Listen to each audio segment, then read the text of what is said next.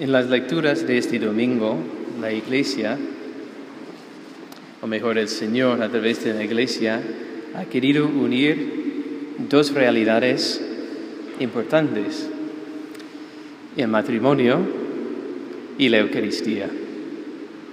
Y hemos escuchado en la carta de San Pablo a los Efesios la carta magna del matrimonio cristiano Someteos unos a otros por amor a Jesucristo. Es el lema de cualquier matrimonio. Yo me someto a ti, yo me entrego a ti. Em, desde los años 60, que además de tener toda una revolución sexual, pues se patenó los anticonceptivos artificiales, píldoras, ¿verdad? La píldora anticonceptivo, que ya no hacía falta métodos barrera, etc. Mire que está llegando gente todavía a misa. Hola, buenos días. Es que nos están distrayendo. Bueno, nos centramos. Eh, la píldora anticonceptiva pues revolucionó el mundo porque ya las personas podían mm, disfrutar sin tener que preocuparse por hijos. Yo, yo soy hijo y si mis padres pensaban eso de mí, fatal, siento fatal, yo soy un cargo. Bueno, no es un cargo, de vez en cuando pues hay que tener un hijo. ¿Y quiénes somos nosotros para jugar a Dios? El problema es que ya dentro del matrimonio católico empiezan los esposos a tratarse uno del otro como algo para disfrutar. Y no se entreguen mutuamente sin reservas, que es lo que es el matrimonio. De hecho, yo creo que hasta el día de hoy, nueve de cada diez matrimonios católicos usan anticonceptivos, si no más. Es espantoso, sabiendo lo que enseña la iglesia. Y muchos se enfadarán, dirán como han dicho los discípulos hoy. Los discípulos han dicho a Jesús hoy. Eso es duro este modo de hablar. ¿Quién puede escucharlo? Pues ya los vemos. Y se marcharon. Todos, menos los doce. Se marcharon. Es que es demasiado duro lo que nos dice y preferimos vivir nuestra vida como nos parezca y adiós Jesús. No nos interesa seguirte ya más. Y muchos hacen eso, aunque por desgracia siguen diciendo que son católicos y vienen a la iglesia y lo peor es que siguen comulgando sin confesarse. Es lo peor. Pero antes de comprender esto de la comunión, tienes que comprender lo del matrimonio. El matrimonio es una entrega de toda la vida, de todo el ser, de todo mi cuerpo y de toda mi alma. Y eso de someterse el uno al otro es por amor. Si tú retienes algo, no estás diciendo sí con todo tu corazón. Y eso técnicamente es un impedimento matrimonial. Si estás allí y dices, yo me entrego totalmente a ti, pero tú estás reteniendo algo, pues eso no es matrimonio. Estás mintiendo, no solo con tus palabras, sino con tu cuerpo. Porque cuando pones anticonceptivos hay una barrera.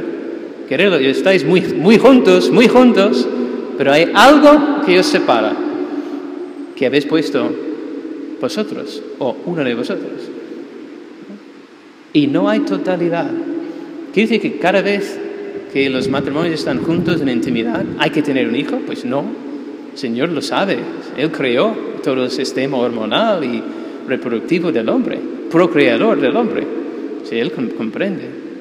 Pero solo el hecho de que tú estás poniendo algo para que no haya vida está disminuyendo la pureza y la santidad de tu matrimonio. Ay, Padre, qué duro. No, yo no pongo los... Es el Señor. Porque el Señor quiere que haya amor, no uso o usufructo. Porque ese es el amor que da vida. El verdadero amor que da vida. Ahora, ¿qué tiene que ver todo esto con la Eucaristía? Primero, porque si no estás viviendo en tu matrimonio bien, no vas a ser feliz. ¿Y cómo vas a querer recibir la Eucaristía si no eres feliz?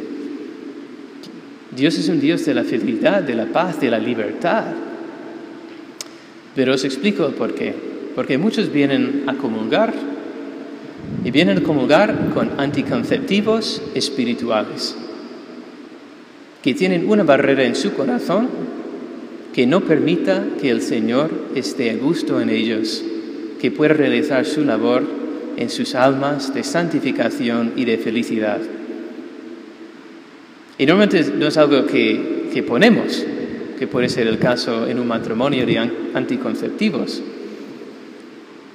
Es algo que no ponemos y se llama fe. Se marcharon todos hoy porque no creen las palabras de Jesucristo. Yo soy el pan vivo bajado del cielo. Quien come mi carne y bebe mi sangre tiene vida eterna y yo lo resucitaré en el último día. Si no coméis la carne del Hijo del Hombre y no bebéis su sangre, no tenéis vida en vosotros. Palabra de Dios. Si nosotros no tenemos fe, ¿cómo es posible que la experiencia de comunión con el cuerpo y la sangre, el alma y la divinidad de Jesucristo dé frutos en nuestra vida? ¿Cómo puede dar vida si no creemos en Él? Pero así va comulgando cantidad de personas, domingo tras domingo. Tengo que quitar mi gorra y, expresar mi admiración de la humildad de las personas aquí en este país, en muchos de los países de habla española, que comprenden de que si no están preparados a recibir la Eucaristía, no se acercan a recibirlo. Porque en mi país es lo opuesto. Todo el mundo a comulgar. Da igual tu situación. Da igual el estado de ánimo que tiene. Yo tengo derecho a comulgar. Y comulgan y ofenden, sacrilegios. Mira, el rey, el San Wenceslaus, Wenceslau, no sé cómo se dice, pero el rey Wenceslau, que es santo, era tan santo que siendo rey hacía de monaguillo en la misa, porque amaba tanto al Señor. Pues mira, que él, el Señor le daba dones místicos y cuando celebraba la Eucaristía el sacerdote, el San Wenceslao, veía a Jesús en la Eucaristía. Cuando el, el sacerdote elevaba la Sagrada Eucaristía, San Wenceslao veía que tenía un niño en las manos, el niño Jesús.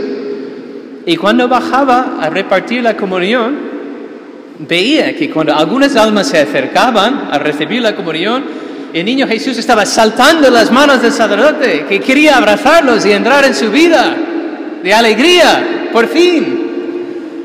Estoy contigo, que por eso he venido a la tierra para entrar en ti.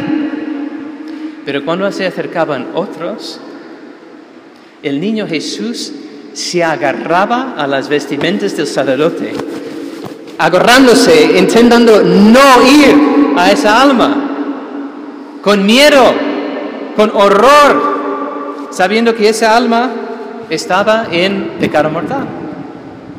Y horrorizaba al niño Jesús tener que entrar en ese alma. Pues esa es la diferencia, queridos hermanos, de vivir una vida coherente con la fe que profesamos y de vivir el momento de la comunión con fe y amor, como Dios manda. No es indiferente. Cuando lleguemos al cielo, si hayamos hecho una sola comunión bien en nuestra vida, vamos a estar extasiados en, felicidad eterna por toda la eternidad. Si no podemos comprender qué es recibir una sola vez la Eucaristía, una sola vez. Todo el mundo pues quisiera tener un remedio para todos sus males, ¿verdad? Algo que le salva de todos sus males una vacuna que nos salve de todos nuestros males. Y no se dan cuenta de que al recibir la comunión están recibiendo al mismo Dios. El Dios que te creó, el Dios que te mantiene en la existencia, el Dios que si dejase de pensar un solo segundo en ti, dejarías de existir. Así de fácil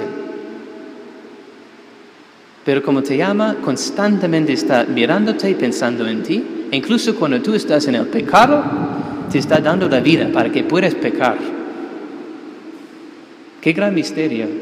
Pues ese Dios se hace vulnerable y se hace manejable.